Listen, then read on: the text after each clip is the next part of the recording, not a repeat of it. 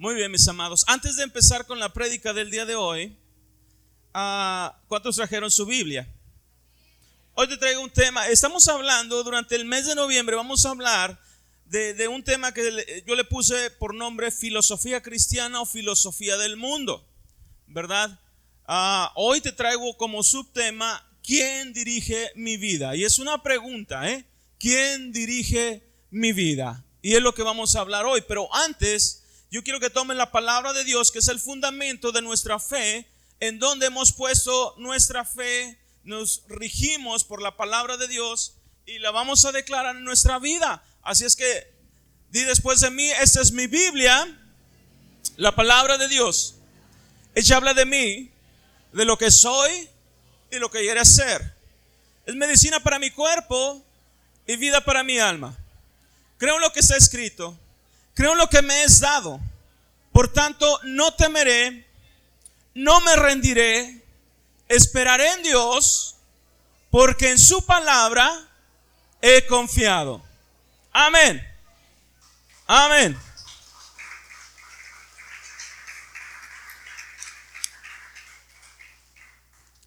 Y antes de que iniciemos, por favor, buscas en tu Biblia en la carta a los Colosenses capítulo 2, verso 8. Y en lo que lo encuentras, gracias Padre por este momento. Gracias por esta palabra, Señor. Que esta palabra, Señor, penetre en nuestro corazón, nuestra mente, que nos instruya, que nos enseñe, Señor, a mirarte a ti, a buscarte a ti todo el tiempo. Espíritu Santo, eres bienvenido a este lugar, a mi vida, a la vida de mis hermanos. Muévete como tú quieras y como tú desees sobre cada uno de ellos y sobre mí, y enséñanos, dirígenos, muévenos conforme a tu voluntad, en el nombre de Jesús. Amén. Ese es el fundamento, el, versículo que puse como fundamento de lo que estamos viendo, filosofía cristiana o del mundo. Colosenses 2.8 dice Pablo a los colosenses, mirad que nadie os engañe por medio de filosofías y huecas sutilezas según las tradiciones de los hombres, conforme a los rudimentos de este mundo y no según Cristo. Voy a leerlo nuevamente. Mira que nadie te engañe por medio de filosofías y huecas sutilezas, según las tradiciones que los hombres hacen, conforme a las enseñanzas de este mundo y no según Cristo Jesús. Te lo parafraseé, pero sí lo entendiste, ¿verdad? Más claro. Rudimentos es una enseñanza, una doctrina.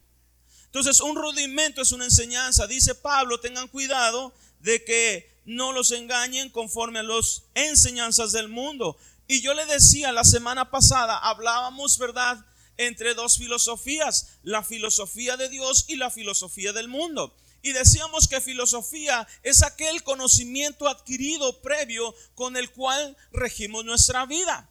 La semana pasada yo les decía, ¿verdad? Que cada uno de nosotros tenemos una filosofía de cómo nos regimos en nuestra vida. Tú sabes cómo corriges a tus hijos. Esa es tu filosofía. Hay quienes no les pegan, hay quienes sí les pegan, hay quienes los castigan, hay quienes no los castigan. Y cada uno, ¿verdad? Se va guiando conforme a su filosofía. Entonces, incluso eh, eh, en, tu, en tu casa, tú tienes ciertas reglas. Y, son filosofías que tú pones para formar a tus hijos, para llevar a cabo tu matrimonio, para llevar a cabo tu relación de pareja. También eso se llama filosofía, porque es el conocimiento adquirido por el cual yo me estoy guiando. Si me va siguiendo, ¿verdad? Esto lo vimos la semana pasada, mi amado. Entonces, hablamos de que hay dos tipos de filosofía que rigen al ser humano o al menos al cristiano, que es o la filosofía del mundo o la filosofía de Dios. La filosofía que está del mundo que está basada, ¿verdad? No en la fe, sino en la razón. Porque ellos como Tomás, hasta no ver, no creer. Ellos no creen en Dios. Ellos no creen en los milagros. Entonces su filosofía es, tengo que verlo para creerlo. Y la filosofía cristiana es, andamos por fe y no por vista. Entonces tenemos totalmente contrario, ¿verdad? Lo del mundo con lo de Dios. Por eso decíamos que eh, decía, decía Santiago en una de sus cartas, ¿verdad? Que el que se constituye amigo del mundo es enemigo de Dios. Porque la filosofía del mundo va en contra de la filosofía de Dios. Entonces no podemos andar con amistad con el mundo y con esto no le quiero decir que usted no tenga amigos que no creen en el Señor, no, le estoy diciendo que se aleje o se aísle o se vaya lejos, no podemos, vivimos en el mundo, estamos en el mundo, pero no somos del mundo. Entonces Dios nos puso en este mundo como luz para traer de las tinieblas a los que están cautivos, traerlos a la luz. Entonces no nos podemos ir. Tenemos que estar en este mundo porque mientras estemos en este mundo, luz somos para el mundo. Dice la palabra, ¿verdad? Eh, eh, eh, este, le decía el Señor, el profeta, conviértase ellos a ti, no tú a ellos. Y es lo que debemos de hacer. Pero lamentablemente, mi amado, mucha de la filosofía del mundo se ha penetrado y ha entrado en la iglesia cristiana, en el pueblo de Dios. Y es lo que te decía la semana pasada. Entonces, ¿en qué basamos nuestra vida? ¿Con qué filosofía?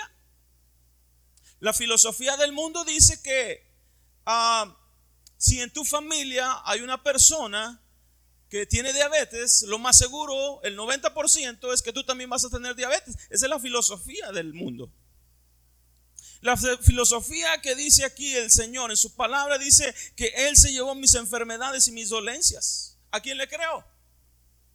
¿Sí me explico? ¿Me estoy dando a entender? Entonces la filosofía del mundo es en contra de lo que Dios dice. La filosofía de Dios es muévete en fe, en mi palabra, en lo que yo creo. Entonces, mis amados, no podemos andar en la filosofía del mundo. ¿Por qué? Porque estaríamos básicamente perdidos. La verdad no está en nosotros. Porque una sola es la verdad y la palabra de Dios es la verdad absoluta. O sea que una persona que no anda conforme a esta verdad está viviendo una mentira. ¿Sí me explico? Por eso es importante, mi amado, que entendamos esta, estas enseñanzas, porque es lo que a mí me mueve, es lo que a mí me dirige. Mi toma de decisiones va conforme a la filosofía previa que yo he adquirido. ¿Cuántos de ustedes, su esposa, su esposo, a veces ve cuando se enojan o cuando le llama la atención a uno de sus hijos, ¿a poco no lo ve idéntico? El mismo semblante, el mismo enojo, el mismo acento que su suegra o su suegro. ¿Sí o no? Dice, mira, se parece a mi suegra. Así regañaba mi suegra, ¿verdad? Así nos regañaba. ¿Por qué? Porque es un conocimiento adquirido. Y de la misma manera que fuimos educados, así educamos a nuestros hijos. Yo le decía en una ocasión a mi esposa, ¿verdad? Parece que me casé con doña Vicky. Porque mi esposa, eh, mi, suegra se llama Vicky, Victoria. Y este, Dios me la bendiga allá donde esté. Y a veces, eh, inclusive el mismo seño, ¿verdad?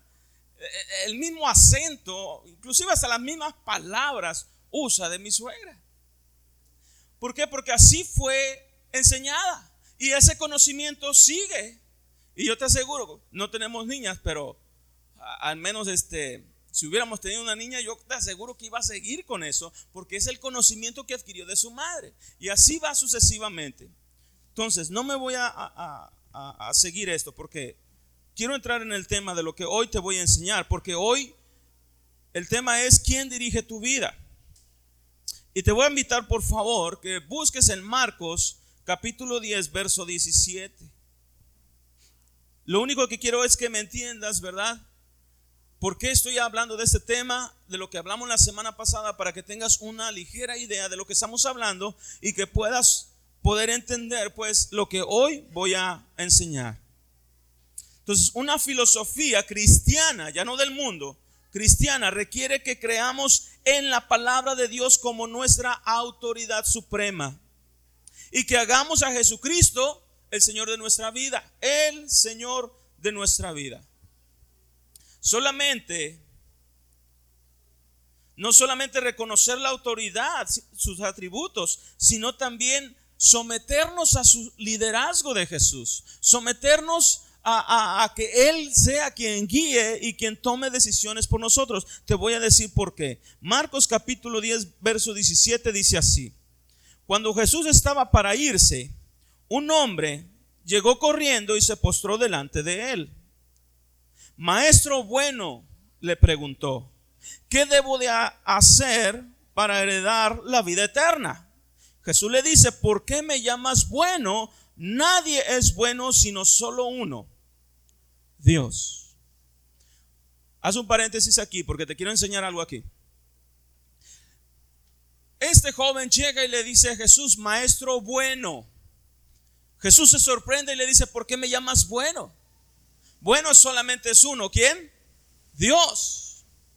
Y ahorita, por eso te, quiero que entiendas esto, porque nos va a dar el preámbulo para lo que te voy a enseñar más adelante. Dice que nadie es bueno sino solo Dios. Entonces, ¿a quién le tenemos que llamar bueno? A Dios, porque Él es bueno. Verso 19. Dice, ya sabes los mandamientos, no mates, no cometas adulterio, no robes, no des falso testimonio, no defraudes, honra a tu padre y a tu madre. Verso 20, maestro, le dijo el hombre, ya no le dijo bueno, le dijo maestro. Fíjate cómo cambió. Jesús le había dicho, ¿por qué me llamas bueno? Solamente Dios es bueno. Y cuando vuelve a responderle, ya no le dice bueno, nomás le dice maestro. ¿Qué quiere decir esto? Jesús le estaba diciendo, si me llamas bueno a mí, es que entiendes mi divinidad. Sabes que soy Dios. Quiero que me lo entiendas de esa manera, ¿sí? Sabes que soy Dios. Pero cuando él volvió a responderle, ya no le dijo bueno, porque ya no, él no creía que Jesús era Dios. ¿Sí me explico? No quiero enredarte. ¿Por qué? Porque esto es importante a lo que voy a hablarte aquí. Todo esto, dice, lo cumplo desde que era joven.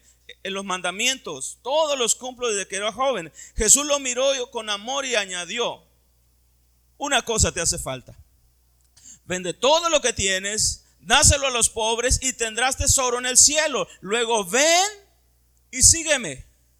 Al oír esto, el hombre se desanimó y se fue triste porque tenía muchas riquezas. Fíjate bien una cosa. Tenemos que aprender, mi amado, hoy, quién es el que rige nuestra vida. Si verdaderamente es Dios, o son nuestras emociones, o es el mundo, o son las situaciones que enfrentamos. Algo que le decía a este joven, llegó y le preguntó, ¿verdad? ¿Qué debo hacer para dar la vida eterna? Jesús le dijo, los mandamientos te sabes, sí me los sé, los he guardado desde mi juventud. ¿Qué le faltaba a este joven? Yo te quiero decir una cosa. Hoy, en este tiempo, muchas personas han recibido a Jesús. Lo han hecho el Señor de su vida. Pero les ha faltado una cosa, someterse a Él para que Él dirija su vida. ¿Por qué te lo digo? Porque a veces el pensamiento del hombre, por lo que pasamos en la antigüedad, de donde Dios nos rescató, tenemos nuestra manera de pensar todavía de alguna manera este, corrompida. ¿Por qué? Porque creemos, como este joven, que por el hecho de guardar ciertos, este, ¿cómo se dice? Ah, ciertas cosas, ciertos ah, mandamientos, ya estoy bien con Dios. ¿Cuántos de nosotros íbamos en aquel entonces a la iglesia nada más para cumplir? Entonces nuestra vida se está volviendo de esa misma manera. Pensamos con que venir a la iglesia los domingos, pensamos con que venir a adorar, alabar, dar mi ofrenda, mi diezmo, eh, ya estoy cumpliendo con Dios. Son puras normas. Jesús le dijo, Usted sabe los mandamientos, las normas, lo que nos rige para poder estar bien con Dios. Si este, no matarás, no robarás, no es. Dijo Jesús, una cosa te hace falta. Y le dijo, vende todo lo que tienes, dáselo a los pobres y luego sígueme a mí. Entonces son dos cosas aquí que tenemos que aprender, mi amado. Una, Jesús le está diciendo, ok, guarda los mandamientos, muy bien, qué bueno. Qué bueno que los conoces desde joven y los has guardado, pero te hace falta una cosa, depender de mí. Vende todo lo que tienes, dalo a los pobres. Y luego sígueme a mí, sométete a mí. Y ese es el punto, mi amado, de que a veces, eh, como en el tiempo antiguo, ¿verdad? Como cuando estaban los fariseos, los fariseos guardaban la ley, guardaban los mandamientos. Pero Jesús muchas veces los reprendió y les dijo, ¿verdad? Ustedes guardan el diezmar, guardan esto, guardan otro, pero dejan a un lado lo más importante, la misericordia, la justicia. Es necesario hacer eso sin dejar de hacer lo otro. Entonces, lo que el Señor le estaba diciendo a este joven es cierto, los guardas, qué bueno, crees en Dios, te hace falta una cosa, somete tu vida a Dios. Ven y sígueme. Depende de mí, ya no de tus riquezas, no de lo que tienes, sino de lo que yo tengo para ti. Y ese es el problema hoy en día en las iglesias, mi amado. Que no nos sometemos al liderazgo de Jesús. ¿Somos salvos? Claro que sí. ¿Declaramos al Señor como nuestro Señor y Salvador? Claro que sí. ¿Confesamos nuestros pecados? Ahora lo que sigue es someter nuestra vida a Él. Someter nuestra vida a Él. Entonces, no nada más es guardar los mandamientos.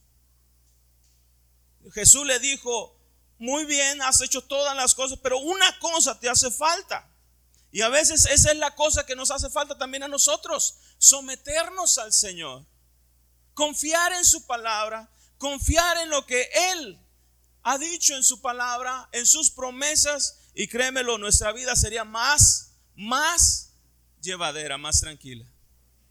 Porque yo te voy a decir una cosa, Dios sabe lo que vas a hacer hoy, mañana y tu futuro y todo. Desde antes de que tú hables, Él ya sabe lo que tú pides. Desde antes de que tú ah, despiertes, Él ya sabe todo lo que vas a hacer. Entonces, Él conoce nuestro futuro y todas las cosas. Qué fácil hubiera sido para Adán y Eva, ¿verdad? Someterse al liderazgo de Dios. Y ahorita vamos a ver todo eso. Entonces, Señor le dice, vende todo, sígueme. O sea, no dependas ya de lo que tienes y sígueme a mí. Sígueme a mí.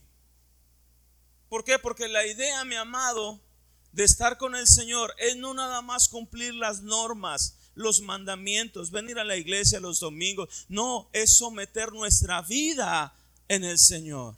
Que Él sea quien dirija mis pasos. Que no me muevo si el Señor no me dice que me mueva. Que no camino si el Señor no me dice que camine. ¿Sí me explico? Yo les decía la semana pasada, ¿verdad? Este, que nuestra vida tiene que regirse por la palabra de Dios. Nuestra vida tiene que regirse por lo que Dios dice, no por lo que el hombre dice. Porque mientras el hombre no se someta, cualquier autoridad en esta tierra, no se someta a la voluntad de Dios, entonces mi amado, no podemos seguirlo. Porque obedecemos al hombre o obedecemos a Dios o desobedecemos al hombre o desobedecemos a Dios. No les dijo los apóstoles, es menester, ¿verdad? Obedecer a Dios antes que a los hombres. Entonces, mi amado, es importante. ¿Por qué? Porque lo que dio el Señor Jesús dijo en Mateo 28, 19, por favor búscalo ahí. Mateo 28, 19, antes de ser recibido arriba en gloria, nos dejó una gran encomienda a todos y, les dice así, 28, 19, Mateo 28, 19. Id y hacer discípulos a todas las naciones, bautizándolos en el nombre del Padre, del Hijo y del Espíritu Santo, enseñándoles que guarden todas las cosas que os he mandado, y he aquí que yo estoy con vosotros todos los días hasta el fin del mundo. Eso es lo que el Señor nos, les dijo a los apóstoles antes de ser recibido. Vayan y hagan discípulos que guarden lo que les he mandado. La traducción actual, traducción lenguaje actual, me gusta porque es un poquito más clara y podemos entender lo que dice la palabra. Dice, ustedes vayan y hagan más discípulos míos. Fíjate lo que dice la, la versión actual, la traducción lenguaje actual. Hagan más discípulos míos en todos los países de la tierra, de la tierra. Bautícelos en el nombre del Padre, del Hijo y del Espíritu Santo y enséñanles a obedecer todo lo que les he enseñado y yo estaré siempre con ustedes hasta el fin del mundo. ¿Cuál fue la gran encomienda? Ser discípulos. ¿Discípulos de quién? De Jesús. Pero desafortunadamente, ¿verdad? Se han hecho discípulos, pero no de Jesús del pastor, del líder. Dice discípulos de Jesús. Nuestro trabajo es hacer discípulos, pero discípulos para el Señor, no para mí, no para la iglesia. Discípulos que enseñen, que les enseñemos todo lo que Jesús nos ha enseñado. Fíjate bien sencillo, ¿qué es lo que Jesús nos ha enseñado? Los evangelios hablan del mensaje de Jesús. Los evangelios hablan de la gracia de Jesús, de la salvación de Jesús, del amor de Dios por nosotros. Es lo que hablan los evangelios, que, que no andemos por vista, sino que le creamos a Dios y que andemos en fe. De eso habla, de la gracia, de la salvación. De eso tenemos que que hablar y de esos tenemos que hacer discípulos que crean en el Señor, que le crean a Él y a su palabra, no que me creas a mí. Yo soy un hombre como tú y como cualquier otro. Bueno, no como cualquier otro, porque soy un hijo de Dios. Entonces soy especial. Y tú también eres especial. Y no soy común, porque fui renovado con la sangre de Cristo, fui limpiado con la sangre de Cristo. Así es que tampoco soy común, ¿verdad? Pero hoy en día, mi amado, la, iglesia se ha metido esa filosofía en la iglesia cristiana haciendo discípulos de los discípulos.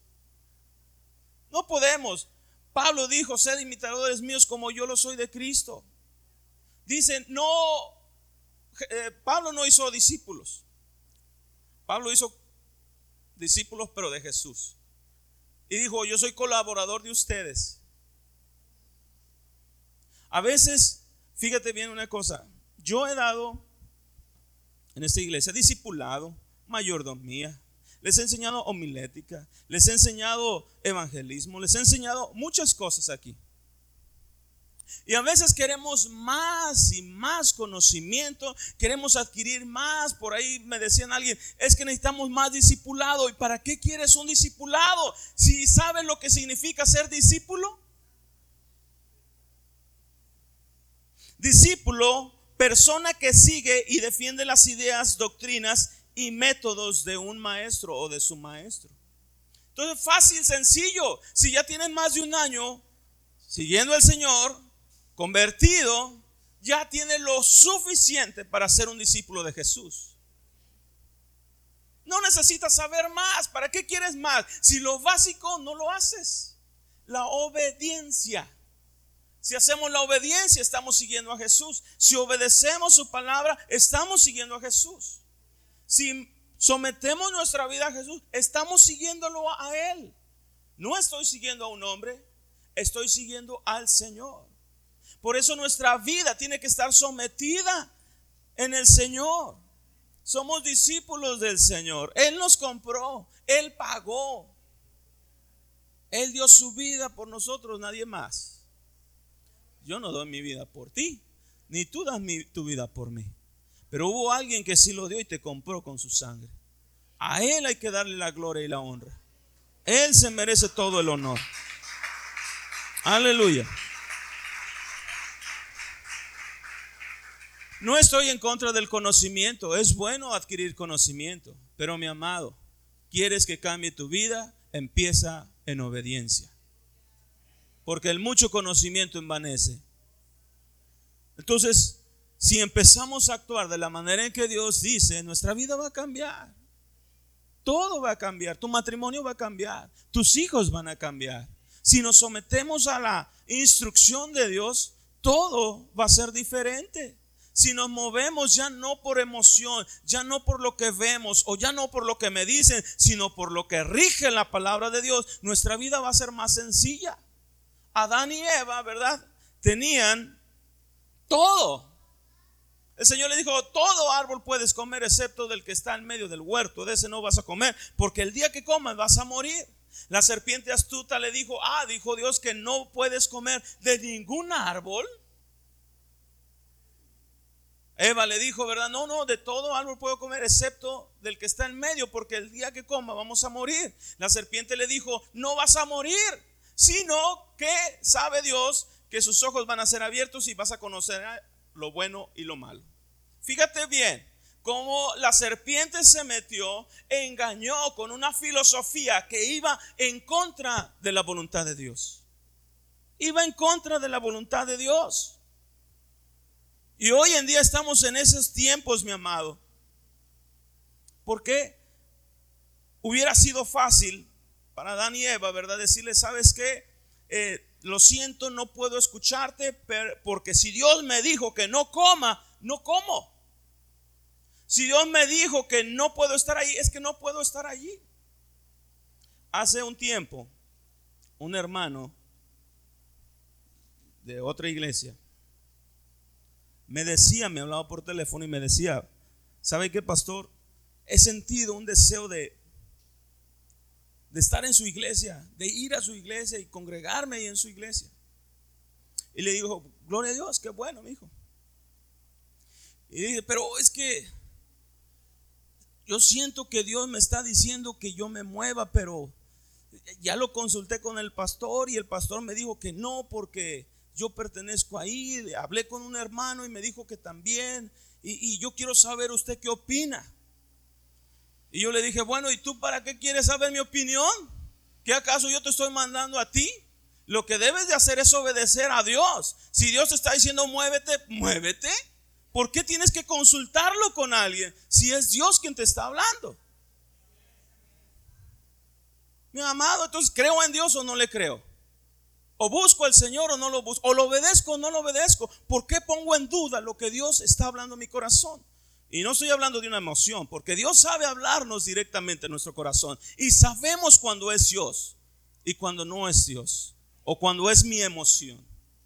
Entonces, yo le dije, ¿qué te importa lo que yo piense?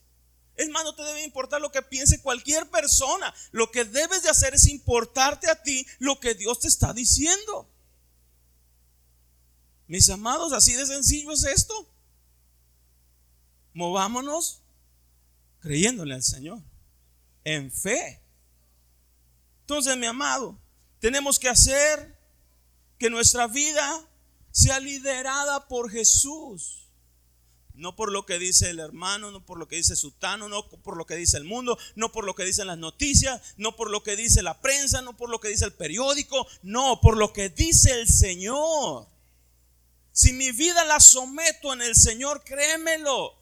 El Señor no miente, dice la palabra, que Él no es hombre para que mienta. Él dijo que iba a hacer y ¿qué crees? Va a hacer. Ah, pero pastor, usted no sabe, ahorita con la pandemia no hay turistas y, eso detiene a Dios para no bendecirte.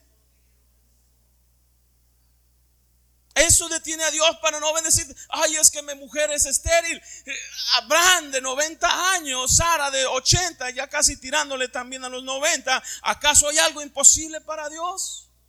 No lo hay, mi amado. Entonces, ¿qué tienes que hacer? Es creerle al Señor. Meterte, someterte. No por lo que ves o por lo que escuchas o por lo que te dicen, sino por lo que dice Dios en su palabra. Esta es la verdad. Haz la verdad en tu vida. Haz la verdad en tu vida. Ser cristiano, mucha gente piensa que es seguir normas.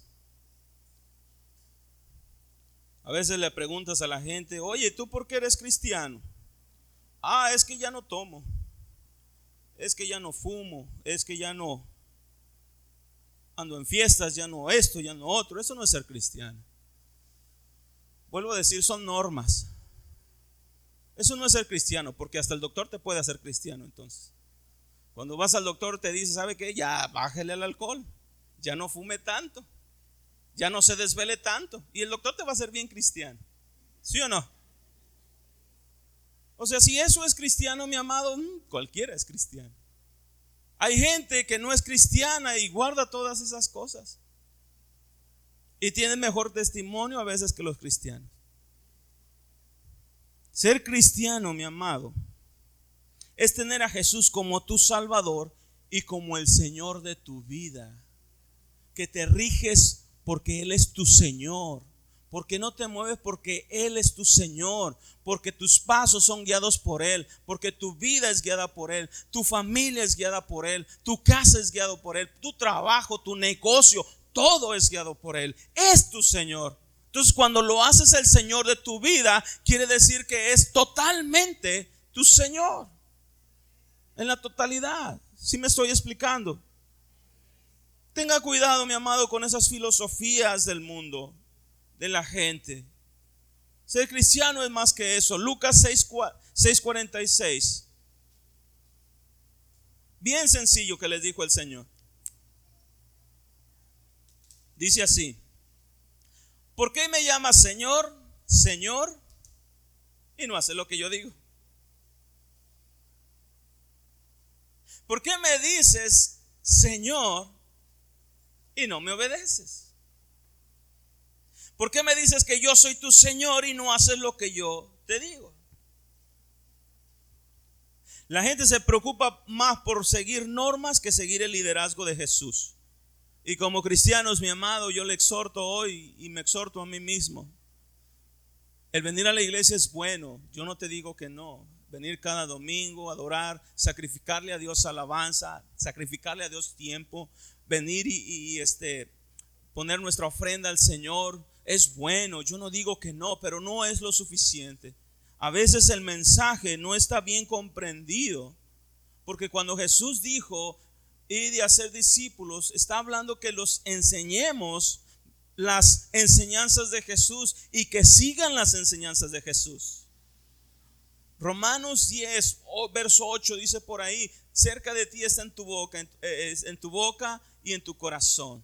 Dice que si crees en tu corazón que Jesucristo es el Señor y confiesas con tu boca que Dios lo levantó de los muertos, serás salvo. Ahí hay dos cosas que está enseñando. Uno, creer que Jesucristo es el Señor. Si has creído o has hecho el Señor a tu Dios como el Señor de tu vida, esa es una cosa. Y la otra es la salvación confiesas y eres salvo. Pero a veces nos quedamos nada más con la salvación, pero no este, sometemos nuestra vida al liderazgo de Jesús. Ya no te digo al liderazgo de una persona o, de un hombre o, o de cualquiera de nosotros, sino a Jesús, el liderazgo de Jesús en tu vida. Entonces, me ha tocado, mi amado, eh, en, muchos eventos de, evangelismo, la gente está preocupada porque la gente acepte a Jesucristo como su Salvador y su Señor, lo cual está bien, yo no digo que esté mal, pero es la mitad del mensaje, la otra mitad es hazlo un discípulo de Jesús, y es la parte que nos hace falta. Nicodemo llegó un día con Jesús y le dijo, sabemos que vienes de Dios, él lo sabía. Él sabía quién era Jesús. Porque nadie puede hacer las cosas que tú haces si Dios no está con él. Y dijo el Señor a Nicodemo, ¿verdad te digo que si no naces de nuevo no entrarás en el reino de Dios? Nicodemo. Entonces, Fíjate bien, Nicodemo era un dignatario, un hombre letrado, conocedor de, la ley, conocedor de la palabra de Dios, pero Jesús le dijo, no has vuelto a nacer. Por mucho conocimiento que tengas, por mucho conocimiento de la ley que tengas, no puedes ser salvo. Necesitas nacer de nuevo. Y en la iglesia del Señor necesitamos nacer de nuevo. Y dejar las cosas viejas. Porque dice, este, Corintios, ¿verdad? De manera que si alguno está en Cristo, nueva criatura es. Las cosas viejas pasaron, he aquí todas son hechas nuevas. Pero a veces las cosas viejas no pasan. Y es de responsabilidad de nosotros hacer pasar las cosas viejas para que vengan las cosas buenas, nuevas. el vino nuevo en odres nuevos. Mientras el odre no esté limpio, mientras el odre no esté vacío, no puede entrar el vino nuevo. Y a veces arrastramos enseñanzas, arrastramos, ¿verdad? Eh, eh, filosofías en nuestra vida desde que estábamos chicos quizás o, de, donde salimos, de donde Dios nos rescató y todavía nuestra mente que está todavía este, eh, ah, corrompida, seguimos con la misma filosofía. La próxima semana te voy a hablar de algo muy interesante. Y yo sé que voy a pisar callos y yo sé que, que, voy a dar de qué hablar con lo que voy a decir la próxima semana, porque voy a hablar de esas metadas coberturas. Voy a hablar de otras cosas que mejor no te digo. Son filosofías de hombres, mis amados. Salmo 91. ¿Qué dice? El que habita, ¿cuál es tu cobertura? Dios. Un hombre. ¿Qué te puede hacer ese hombre? Si no puede con su vida, con su esposa, menos va a pasar con la tuya, ¿sale? Bueno, eso lo vamos a dejar para la próxima semana, amén. Entonces, ser cristiano, mi amado, es hacer a Jesús como tu Señor y ser guiado por Él. Entonces, fíjate lo que dice Jeremías 10, 23. Necesitamos ser guiados, mi amado. Y en ese tema es donde voy a hablar, porque tenemos que saber quién es el que guía hoy mi vida. Jeremías 10:23 dice así, conozco Jehová que el hombre no es señor de su camino, ni del hombre que camina es ordenar sus pasos. Te lo voy a deletrar de esta manera. Dice Jeremías, conozco que el hombre no, vaya, no es, no se enseñorea de su camino, o sea, no sabe andar en sus caminos. Ni del hombre que camina, ¿verdad? Este, sabe ordenar sus pasos. O sea que estamos reprobados, en pocas palabras. Ni sé cómo caminar, ni sé tampoco cómo enderezar mi vida. Hasta que vine a Cristo, entendí que lo que estaba haciendo estaba mal. Porque la filosofía, el conocimiento que había adquirido con anterioridad estaba erróneo cuando vine y conocí la palabra de Dios. Entonces entendí que todo lo que yo creía, todo lo que yo pensaba, estaba mal. Por eso dice, no podemos ordenar nuestros pasos y no podemos caminar por sendas derechas, porque no sabemos. Necesitamos una guianza. Jeremías reconoció que Dios no creó al hombre para que gobierne su propia vida. Dios no te creó para que hagas lo que se te diera la gana. No es así. Y ahorita lo vamos a ver. Dios nos dio el libre albedrío. Si sabe eso, ¿verdad? La capacidad de escoger. O sea que tú escoges. Ese es el albedrío. Para tomar nuestras propias decisiones, pero nunca Dios se propuso que nosotros mismos dirigiéramos nuestros pasos. Dios creó a Adán y Eva, les dio la capacidad de escoger, por eso les puso el árbol de la ciencia. Escojan. Mi deseo, dice Dios, es que me obedezcas a mí. Pero si tú quieres hacer lo que te dé la gana, hazlo. Porque cada decisión que tomes va a tener una consecuencia, sea buena o sea mala. Entonces tenemos la libertad de decidir en nuestra vida porque Dios no nos impone su voluntad. Pero la decisión de correcta es reconocer que necesitamos de Dios y necesitamos depender de Él. Esa sería la filosofía de un creyente. Yo no puedo solo. Necesito la guianza de Dios. Jesús dijo, ¿verdad? separados de mí, Esa es una filosofía. Entonces yo tengo que seguir ese, ese ah, conocimiento, e, e, esa eh, enseñanza, esa filosofía. Yo no puedo hacer nada si Dios no me guía, si Dios no me enseña. ¿Cómo voy a tratar a mi esposa? ¿Cómo voy a tratar al esposo? ¿Cómo voy a educar a mis hijos? ¿Cómo me voy a guiar en este mundo decadente? ¿Cómo me voy a enfrentar la situación de enfermedad? ¿Cómo? Si no es a través de la palabra de Dios. Hacer lo que se nos antoja no era el plan de Dios. Porque a veces hacemos lo que nosotros queremos y luego pedimos que Dios nos bendiga y no nos sometemos a su voluntad. Yo creo que como que eso no va. No es lo mismo, ¿verdad? Hacer lo que yo quiero, luego pedirle a Dios que me bendiga y luego decir que yo sigo al Señor. Dios dijo que hagamos las cosas para nuestro propio bien. Y Él nos da la opción de escoger qué es lo mejor para nosotros. Deuteronomio 30, 19. Dios nos permite elegir, pero Él nos dice cuál es la mejor opción. Dios les dijo a Adán y Eva, te pongo delante, ¿verdad? Está de todo árbol puedes comer, pero de ese no. O sea, tú escoge, tú decides, pero yo te aconsejo que no comas de ese árbol. Dice, Moisés le dijo al pueblo, a los cielos y a la tierra llamo por testigo hoy contra vosotros, que os he puesto delante la vida y la muerte, la bendición y la maldición.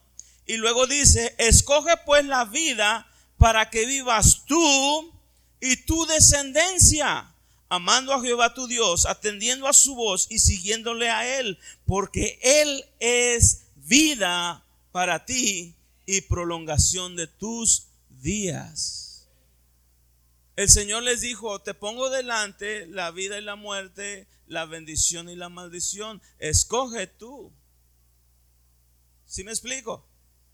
Dios le dijo, escoge tú. Pero dije, dice, dice ahí, yo te aconsejo que escoges la vida para que vivas tú y tu descendencia. Entonces, ¿qué dice Dios aquí? Aquí dice, mira, yo te aconsejo que sigas mi palabra.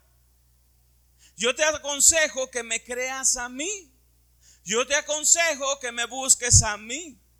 Pero la decisión es tuya y mía. Mucho tiene que ver cómo el mundo nos influye o la influencia que puede meter el mundo en nosotros. Mucho tiene que ver en la toma de decisiones. Por eso, mi amado, yo le estoy diciendo que debemos de someternos al liderazgo de Jesús, porque Él sabe lo que es mejor para ti y para mí. Él lo sabe, nadie más. Entonces, escoge pues la vida. Haz a Jesús tu líder, tu pastor, tu mentor, el Señor de tu vida, como un ejemplo a seguir. Como dijo Pablo, sed imitadores de mí como yo le soy de Cristo. La traducción actual dice, así que sigan mi ejemplo, como yo sigo el ejemplo de Cristo. Tito, ¿me ayudas, por favor? Como yo le soy de Cristo. Esto deberíamos de hacer. Pablo no está diciendo, síganme a mí. No, imiten como yo, por causa del Señor, sufro, ¿verdad? Persecución. Por causa del Señor me he dicho no al mundo. Por causa del Señor he sufrido afrentas. Por causa del Señor sigo adelante. Eso dice Pablo, imítenme eso a mí. Si algo tengo que enseñarte yo, no es a que sigas mi creencia o que sigas a mis enseñanzas. Que mi fe hable y que sea un ejemplo para que tú puedas seguir esa fe que no importa cómo esté el mundo, no importa lo que esté sucediendo, sigue adelante. Yo no quiero discípulos para mí, yo quiero discípulos para Cristo. Yo quiero discípulos para Cristo, por eso yo les enseño de alguna u otra manera, ¿verdad? El poner los ojos en el Señor. Yo me equivoco, tú te equivocas. Todos nos equivocamos, ahí me habiendo todos los pronombres. Pero Dios no se equivoca. Entonces lo importante aquí, mi amado, que te quiero decir hoy, ¿quién está guiando tu vida? ¿A quién te has sometido tú? En este tiempo, en este momento, ¿a quién le crees más? ¿Qué filosofía estás siguiendo? ¿Qué te está moviendo? ¿Qué filosofía estás siguiendo? ¿Estás siguiendo tus emociones? ¿Estás siguiendo, verdad, las circunstancias? que te están empujando? ¿O estás creyéndole al Señor? Que no importa lo que vea, no importa lo que venga, sé que sé que del Señor soy y el Señor tiene cuidado de mí. Una de las filosofías, Proverbio capítulo 3, verso 5. Esta es una filosofía que todos deberíamos de seguir porque necesitamos el liderazgo de Jesús en nuestra vida. No vivir una religiosidad, sino una relación a tenerlo como Señor, amo, dueño de mi vida. A Jesús, al Rey, al Señor. Dice Proverbios 3:5, confía en Jehová de todo tu corazón y no te apoyes en tu propia prudencia. Reconócelo en todos tus caminos y Él hará derechas tus veredas. Dice, no seas, ¿verdad? No sigas tu propio entendimiento, no sigas tus emociones, no sigas tus pensamientos. Reconoce al Señor, hazlo tu líder, hazlo tu pastor, hazlo tu mentor. Y Él va a enderezar todas las cosas, por muy chuecas que estén. Poderoso es Dios para enderezar cualquier situación. Esta es una filosofía cristiana. Esta es una filosofía por la cual nosotros debemos caminar y guiarnos. Esa es la filosofía que Dios está enseñando. Dios nos dio el libre albedrío, la capacidad de escoger, pero nunca para que hicieras lo que tú quisieras, sino para que tu voluntad se sometiera al Señor. Filipenses 4:8.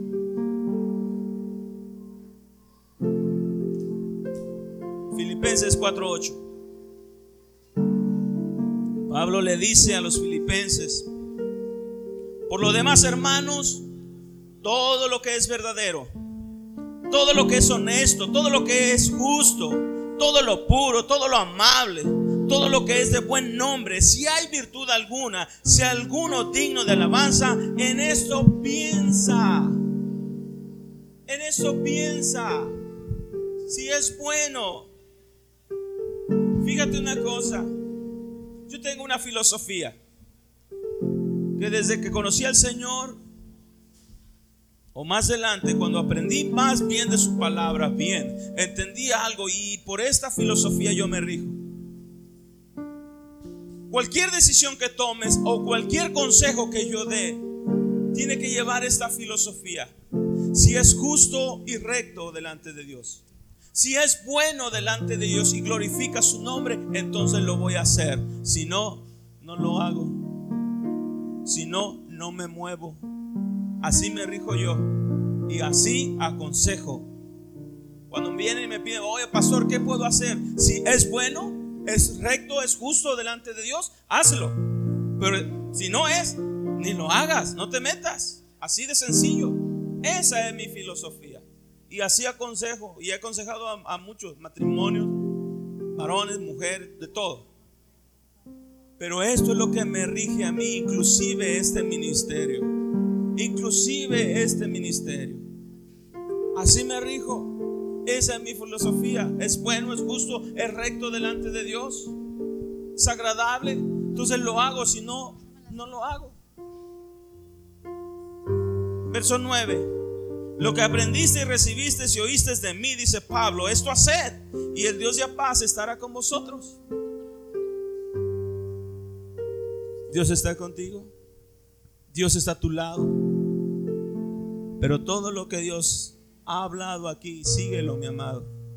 Él sabe lo que es mejor para ti. Él sabe lo que tiene para ti, el tesoro que hay para ti.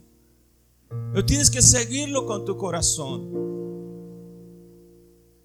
Tienes que seguirlo con tu mente. Tienes que seguirlo doblegando tu voluntad a Dios. Jesús dijo, el que quiera venir en pos de mí, nieguese a sí mismo, cargue su cruz y sígame. Niégate a ti mismo. A lo que yo quiero, sí, a lo que tú quieres. ¿Quieres que yo te bendiga? Pues niégate a, a lo que tú anhelas. ¿Quieres ser exaltado? Pues humíllate para que yo te exalte y no te exaltes tú solo. ¿Quieres que te bendiga? Pues deja de andar con tus propias fuerzas y deja que yo te dé. No dice, buscad primeramente el reino de Dios y justicia y todas las cosas serán añadidas. Entonces busquemos al Señor. Yo no me preocupo por lo del día de mañana. Me preocupo por estar bien con el Señor, buscar su voluntad. Y Él me va a añadir lo que yo necesito porque confío en Él. Confiamos en Él. Ponte sobre tus pies, por favor.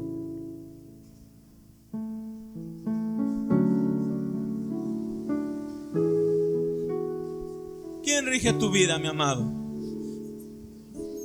Si Jesús es el que rige tu vida, empieza a moverte, empieza a caminar, empieza a creerle en su palabra. Lee la palabra de Dios y ahí vas a descubrir tu vida. Ahí vas a descubrir la felicidad del matrimonio. Aunque el mundo diga, ¿verdad? Que el que se casó ya mejor que ya no lo haga. Si Él es el que hizo el matrimonio, Él lo fundó. No fue idea del hombre, fue idea de Dios. Dijo, no es bueno que el hombre esté solo. Él sabe, Él dijo, Él conoce. Si nos sometemos a Él, vamos a ser bendecidos en nuestro matrimonio. Nuestros hijos, hasta la cuarta generación y quizás más, va a ser bendecida. Si seguimos sus enseñanzas, seremos los mejores padres, seremos los mejores líderes, seremos los mejores pastores en nuestra casa, seremos los mejores vecinos, los mejores eh, compañeros de trabajo, seremos los mejores. Y no porque seguimos nuestras propias enseñanzas, sino porque le hemos creído al Señor. Hacer que Dios forme nuestra vida como el alfarero. Y empezar a decir, Dios, esto no me gusta de ti, te voy a desbaratar y te voy a volver a hacer otra vez. Hasta que quedes como yo quiero, no como tú quieras. Miqueas capítulo 6, verso 8 dice así, oh hombre, él te ha declarado lo que es bueno. ¿Y qué pide Jehová de ti? Solamente hacer justicia, amar misericordia y humillarte ante Dios. ¿Qué pide Dios de ti, mi amado? Que vengas todos los domingos, que no mates, que no robes. Yo no digo que eh, no, es algo que, no, eh, este, que no debemos hacer, lo tenemos que hacer. Pero ¿qué pide Dios de ti?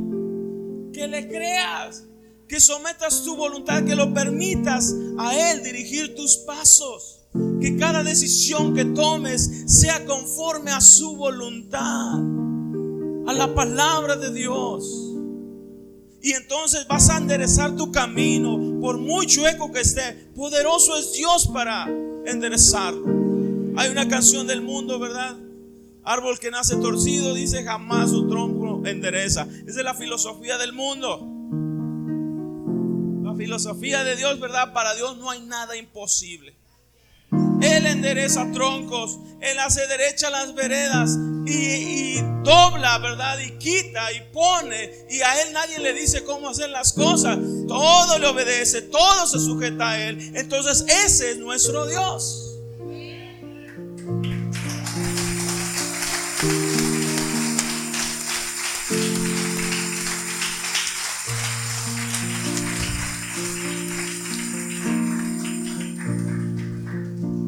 Dios te ha dicho, mi amado, lo que es bueno para ti. En alguna ocasión alguien me dijo, Javier, pero ya no me hables de la Biblia. Dame un consejo donde yo pueda decir, ah, esto es lo que necesito. Porque tenía problemas en su matrimonio. Y le dije, ¿sabes qué? Es que no te puedo dar otro consejo porque esto funciona. A mí me ha funcionado. No te voy a hablar, ¿verdad? De, como el mundo habla. Como el mundo aconseja. Tú vales mucho. ¿Verdad? No tienes por qué estar allí quiérete mucho, ¿verdad? No te valora, déjalo. Esa es la filosofía del mundo. Dios dice que hace nuevas todas las cosas. Él dice que cambia las vidas, transforma las vidas. Él dice que te hace nacer de nuevo. ¿Te puedes imaginar eso, mi amado?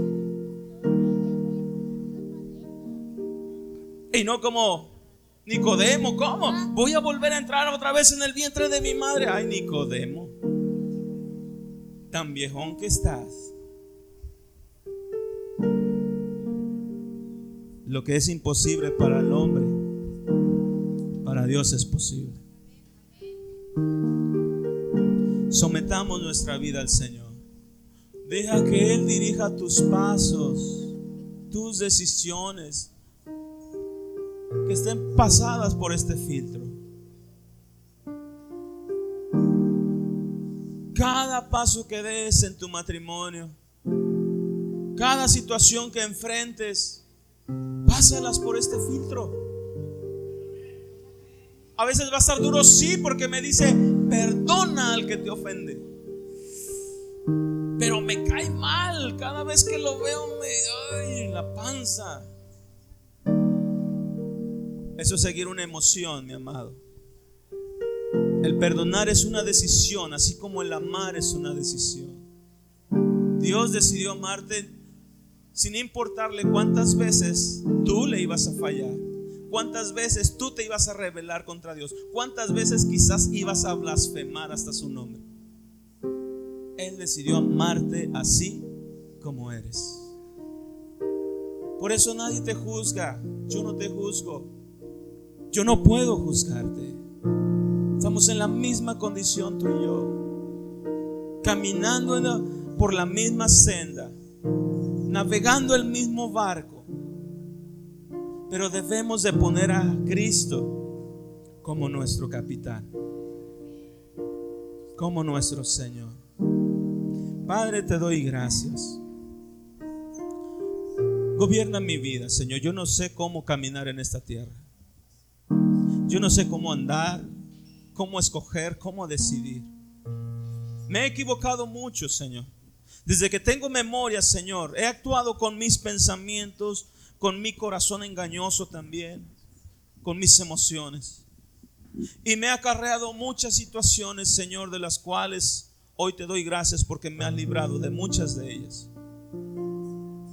Señor, Quise hacer mi matrimonio como yo pensaba, como yo creía y no me funcionó. Quise educar a mis hijos como yo pensaba, como yo creía y se me perdieron, Señor.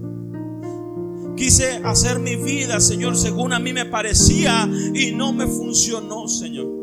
Hoy necesito que tú me enseñes. Hoy necesito que tú me guíes. Te he aceptado como mi Salvador, pero hoy te acepto como mi Señor, como el que gobierna mi vida, como el líder de mi casa, como el líder de mi familia, el líder de mi matrimonio, Señor. Para que todo lo que haga lo haga conforme a tu voluntad y no a la del mundo o de nadie más. Enséñame, porque cuanto más aprendo de ti, Señor, yo sé que mi vida va a mejorar. Perdóname, Señor, porque fallo muchas veces, me equivoco muchas veces, pero cuando tomo una decisión de seguirte a ti, jamás me he equivocado. Cuando tomo una decisión en la cual te he tomado en cuenta, Señor, no me he equivocado. Y no quiero hacerlo nunca más, Señor. Mucha gente se ha perdido, mi amado. Mucha gente se ha ido de este camino.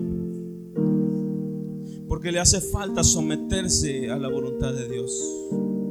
La gente cae en drogas, trae eh, en adicciones, en alcoholismo, porque no se ha sometido a la voluntad de Dios. Sometamos nuestra vida pues en el Señor y que sea Él quien guíe, quien gobierne nuestra vida. Gracias Jesús.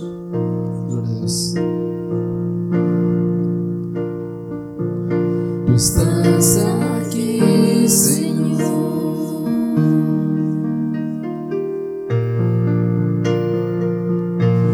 Tú estás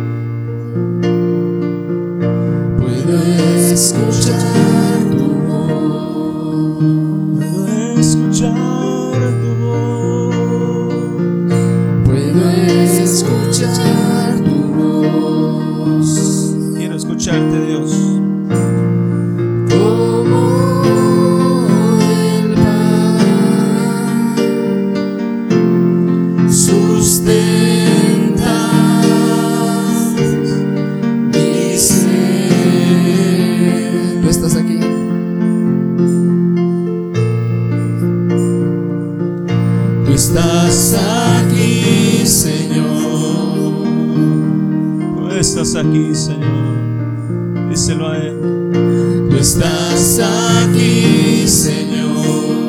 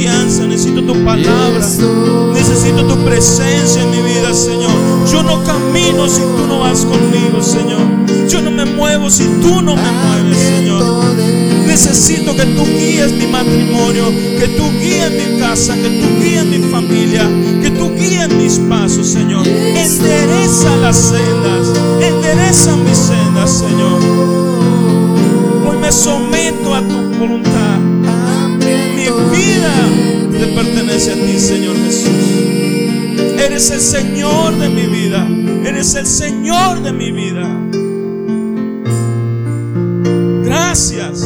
Porque cada día, Señor, puedo ver tu misericordia. Puedo ver tu gloria, Señor. No importa lo que esté pasando. No importa lo que diga el mundo, Señor. Yo sé que estás aquí conmigo. Tu palabra dice que no me dejarás. Tu palabra dice que estarás conmigo todos los días de mi vida. Y yo lo creo, Señor. Tu palabra dice que no me preocupo por lo que voy a vestir, por lo que voy a comer, que voy a calzar, porque todo tú me lo provees. Todo tú me lo das. Todo me lo das. Puedo escuchar tu voz. Puedo escuchar tu voz.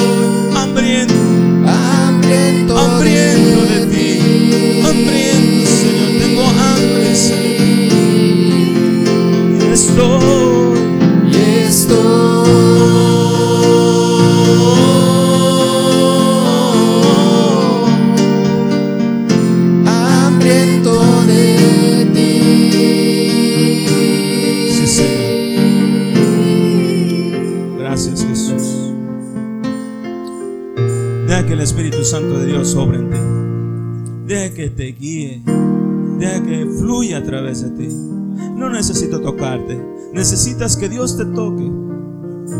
Necesitas que el Espíritu de Dios empiece a fluir a través de ti. Espíritu Santo, tú conoces el corazón, la necesidad de cada uno, Señor. Llénalos allí donde están. Toca corazones, toca pensamientos, toca las vidas, Señor. Sean renovados en el nombre de Jesús. Recibe la presencia de Dios, recibe el Espíritu Santo. Recibe y llénate del Señor. Que fluya a través de ti su presencia. Que fluya a través de ti el Espíritu Santo. Llena, llena, llena. Renueva, renueva pensamientos. Renueva, Señor, las vidas. En el nombre de Jesús, llénalos más y más de ti, Señor. Para que podamos tomar buenas decisiones, es importante someternos a Dios. Que la filosofía que hay en ti sea la voluntad de Dios, la palabra de Dios, porque es la que te va a sustentar, es la que te va a levantar y en tiempos difíciles te va a dar la fuerza para que levantes, levantes tus manos, levantes tus pies y no te quedes ahí en el hueco, en el hoyo cenagoso. No te preocupes por lo que ha de venir. Dios tiene cuidado porque Él sabe lo que tiene para ti. Búscalo a Él, busca su presencia, enamórate más y más de Él y haz que el Señor sea tu Señor hoy y siempre. No nada más en tu vida, en tu casa, en tu familia, en tu matrimonio, en tu trabajo. Eres mi Señor, eres mi Señor. Que el Señor te bendiga y te guarde. Que el Señor haga resplandecer su rostro sobre ti y tenga de ti misericordia. Que el Señor esté contigo donde quiera que andes, donde quiera que estés. Allí el Señor esté contigo. Te sane, te libere, te restaure, te renueve otra vez. Te fortalezca. Se llene de gozo tu corazón al saber que el papá de, el padre de todas las cosas está de tu lado. Está a tu favor. Si Dios es contigo, mi amado. Si Dios está contigo, tienes el favor, tienes la bondad de Dios, tienes la misericordia, tienes, tienes todo de Dios, el poder de Dios. Si Dios es contigo, mi amado, ¿quién contra ti? Ni angustia, ni espada, ni hambre, ni desnudez, ni virus, ni enfermedad nos apartará del amor de Dios. Dios te bendiga, mi amado. Dios te guarde veo el próximo domingo. Bienvenido, Espíritu